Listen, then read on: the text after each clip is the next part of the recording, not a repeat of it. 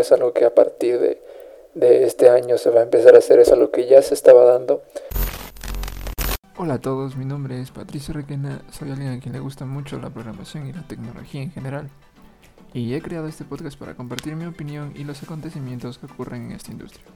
Y bueno, sin más, te doy la bienvenida a este nuevo episodio. Y para este primer episodio quiero hablar sobre un tema al cual he estado dando vueltas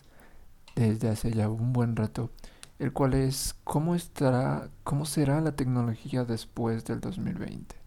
Es, decir, después de toda esta pandemia, de toda esta emergencia sanitaria que al momento de grabar este episodio sigue siendo un problema mundial. Y bien, como primer punto quiero hablar sobre la digitalización de los negocios, por decirlo de algún modo. Que um, a lo que me refiero con esto es que muchos negocios que no tenían una presencia en internet, que no que se valían por métodos tradicionales para conseguir clientes,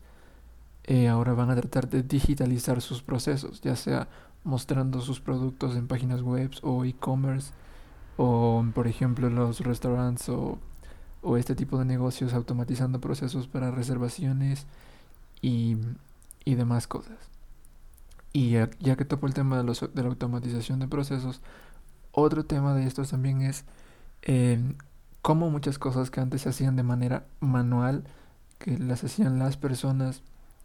manualmente, van a ser reemplazadas por maquinarias o por software.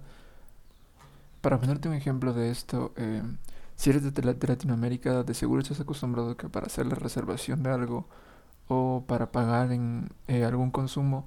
tienes que ir hacia donde la recepcionista o, la cajera, que es los que se encargan de tomar tu pedido o de, agendarte una cita. Pero hay países en donde esto ya no es necesario, ya no hay una persona que está tomando eh, la cita que solicitaste. es simplemente una pantalla donde tú te acercas y escoges a lo que vas, es decir, si necesitas una cita con alguien, eh, pides la cita ahí y el sistema automáticamente te va a agendar o te va a dar un espacio para que tu pedido sea concretado. En otro aspecto donde se va a notar más la automatización de procesos, que no es algo nuevo, que no es algo que a partir de, de este año se va a empezar a hacer, es algo que ya se estaba dando, pero que con esta situación eh, se verá acelerado, ya que obviamente las empresas se dan cuenta que, hay, que el tener personas eh, y estar en una situación como esta es, paralizar su producción. En cambio, si tienes una máquina haciendo lo que estaba haciendo la persona, esto no pasará. Y es por eso que hay muchas tareas que antes las hacían las personas y ahora hay máquinas haciéndolo, como es, eh, por ejemplo, en una fábrica de, de automóviles que ya no hay personas soldando o ensamblando, o al menos no hay muchas personas haciendo eso, simplemente ya son brazos robóticos que mueven las piezas y las ensamblan y dejan em, una pieza más completa y en un tiempo más rápido que de que lo haría una persona. Y esto me lleva al siguiente punto que es, por decirlo de algún modo, el reemplazo de las personas por las máquinas, que no es tan no es tan alarmante si estás acostumbrado a prepararte o si estás dispuesto a seguirte preparando, ya que si por A o B motivo una máquina toma tu puesto, por así decirlo, lo que tienes que hacer es estudiar o prepararte para, no sé, para reparar esa máquina, para darle mantenimiento a esa máquina y así tú no dejarás de ser, eh, tú no dejarás de ser una pieza clave para esa empresa, ya que te van a seguir necesitando por los conocimientos que tú tienes.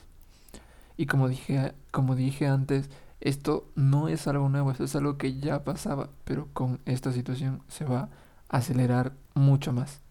Y pues bueno, como dije antes, para hacerle frente a esto,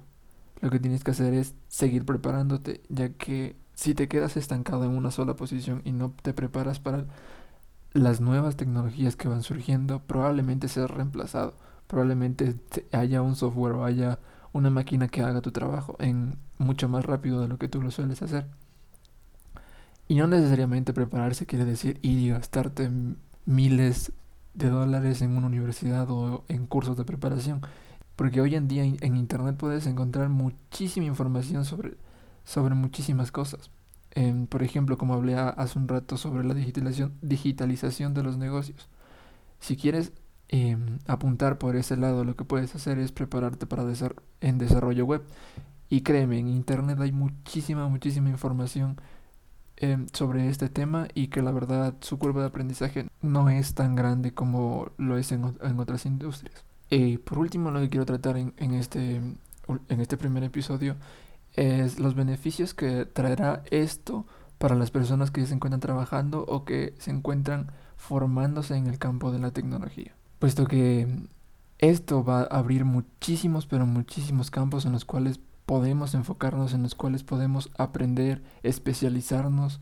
y estar preparados para lo que se viene, estar preparados para ser necesarios en una nueva sociedad, en una nueva sociedad donde la tecnología va a ser muchísimo más importante. Ya de por sí el, la demanda laboral en el campo de la tecnología es muy alta. Ni de hecho, si mal no recuerdo, alguna vez leí un artículo que tiene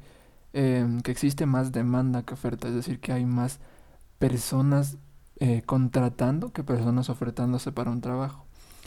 Y creo que puedo dar fe de esto porque cuando yo he buscado sobre desarrollo web aparecen muchísimos trabajos, pero muchísimos, en los cuales obviamente debes tener conocimientos para poder aplicar a esos trabajos. Y como dije antes, todo está en no quedarse, en no quedarte dentro de tu zona de confort, en siempre aprender algo nuevo y en básicamente estar listo para todo lo nuevo que se viene. Espero que te haya gustado este primer episodio, que haya sido de algo de ayuda para ti. Y pues nada, nos vemos en el siguiente.